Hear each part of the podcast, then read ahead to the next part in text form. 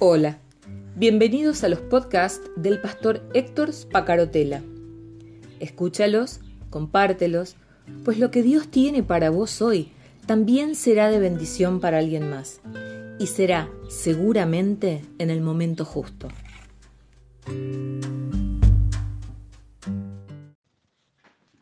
Atenas era una importante ciudad eh, en lo comercial, pero también era una importante ciudad en cuanto a la filosofía. Entonces, no te olvides de los grandes filósofos que provienen de los griegos, los clásicos, los más importantes. Y allí en la ciudad de Atenas habían filósofos de los epicúreos y de los estoicos que eh, disputaban con Pablo eh, por sus comentarios, pero porque ellos amaban este tipo de discusiones.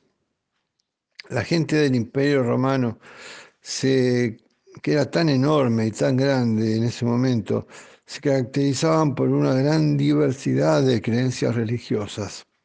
Pero además, eh, toda la, región griega se caracterizaba por eh, grandes hombres que eh, se formaban en escuelas de pensamiento que terminaban marcando y influyendo sobre mucha gente. Aquí se habla de epicúreos y estoicos. El epicureísmo, epicureísmo que buscaba la tranquilidad por encima de todas las cosas, y el estoicismo, que deseaba liberarse de las pasiones y aceptar todo en la vida como inevitable resultado del destino. Eran filosofías populares muy seguidas en aquella época por los griegos. Además, ellos eran politeístas, creían en muchos dioses. Era algo común, la ciudad había sido entregada a la idolatría, como dice el versículo 16. Y estos filósofos pensaban que Pablo estaba propagando una religión de dos nuevos dioses, del Dios Jesús y del Dios resurrección. Otros, sin embargo, acusaron a Pablo de un palabrero. Lo cierto es que de una forma o de otra, esto les llamó a ellos, que estaban acostumbrados a discutir en las plazas, que estaban acostumbrados a debatir la verdad o la falsedad de aquello que alguien se paraba a hablarles. Se juntaron para escuchar a Pablo. Pablo había empezado en la sinagoga entre los judíos piadosos, pero además de ello su trabajo más importante estuvo en el aerópago de Atenas. He visto recientemente los restos de ese aerópago en la, en la Atenas histórica y uno se conmueve de verlo allí a Pablo y dice el versículo 22 del capítulo 17 de Hechos. Entonces Pablo, puesto en pie en medio del aerópago, dijo, varones atenienses, en todo observo que sois muy religiosos, porque pasando y mirando vuestros santuarios, hacé también un altar en el cual estaba la inscripción al que vosotros adoráis, pues al Dios no conocido. Otra vez, versículo 23, porque pasando y mirando vuestros santuarios, haced también un altar en el cual estaba la inscripción al Dios no conocido, al que también vosotros adoráis, pues sin conocerle es a quien yo os anuncio. El Dios que hizo el mundo y todas las cosas que en él hay, siendo el Señor del cielo y de la tierra, no habita en templos hechos por manos humanas ni es honrado por manos de hombres como si necesitase de algo, pues Él es quien es, que da a todos vida y aliento a todas las cosas. Y de una sangre ha hecho todo el linaje de los hombres, para que habiten sobre toda la faz de la tierra, y les ha prefijado el orden de los tiempos y los límites de su habitación, para que busquen a Dios si en alguna manera palpando puedan hallarle, aunque ciertamente no está lejos de cada uno de nosotros, porque en Él vivimos y nos movemos y somos, como algunos de vuestros propios poetas también han dicho, porque linaje suyo somos. Y aquí está Pablo usando un recurso de aquella gente eh, para hablar del único Dios verdadero. Fíjate cómo no está cambiando doctrina. Él está hablando de la unidad de la raza humana bajo la creación de un único Dios, creador de todas las cosas, que era el Dios que ciertamente ellos reconocían. Está usando estrategias, ellos desconocían. Está usando estrategias, pero no está cambiando doctrina.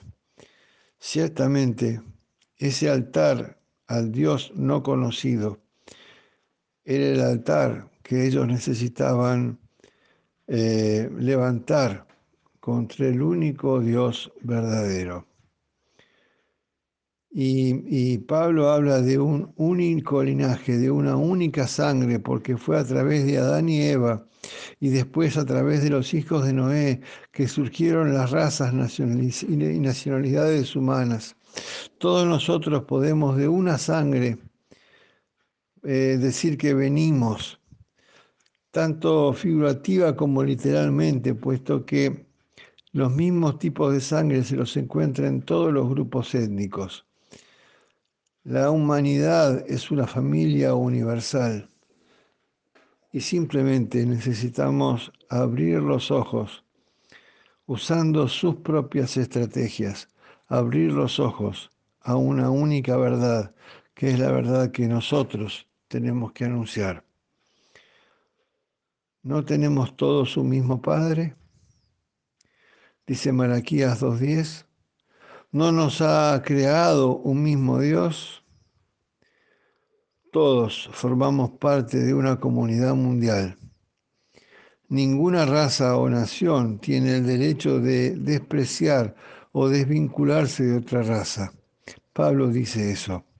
Pablo dice que Dios mismo ha demostrado que a ningún hombre llame común o inmundo. Y nosotros tenemos que aprender también eso. Que nuestra tarea no es despreciar al otro porque piensa, siente o cree distinto de nosotros, sino que nuestra tarea es que puedan ver que simplemente desconocen la verdad, que simplemente desconocen la verdad. Y habrá algunos que creen y habrá algunos que rechazan y habrá algunos que discuten solamente por discutir. Pero siempre, siempre, siempre hay algunos que se levantan conmovidos con sus ojos abiertos y sus oídos atentos para escuchar sobre ese Dios desconocido que puede cambiar sus vidas para siempre. Pero Dios, versículo 30, habiendo pasado por alto los tiempos de esta ignorancia, ahora manda a todos los hombres en todo lugar que se arrepientan por cuanto ha establecido un día en el cual juzgará al mundo con justicia por aquel varón a quien designó, dando fe a todos con haberle levantado de los muertos. Cuando los griegos oían que hablaba de la resurrección de los muertos, unos se burlaron y otros decían, ya te oiremos acerca de esto otra vez. Y Pablo salió en medio de ellos, pero en medio de ellos también hubo algunos que creyeron. No buscamos, ni debemos buscar. Esto me lo enseñó la esposa de un pastor. No buscamos ni debemos buscar el número.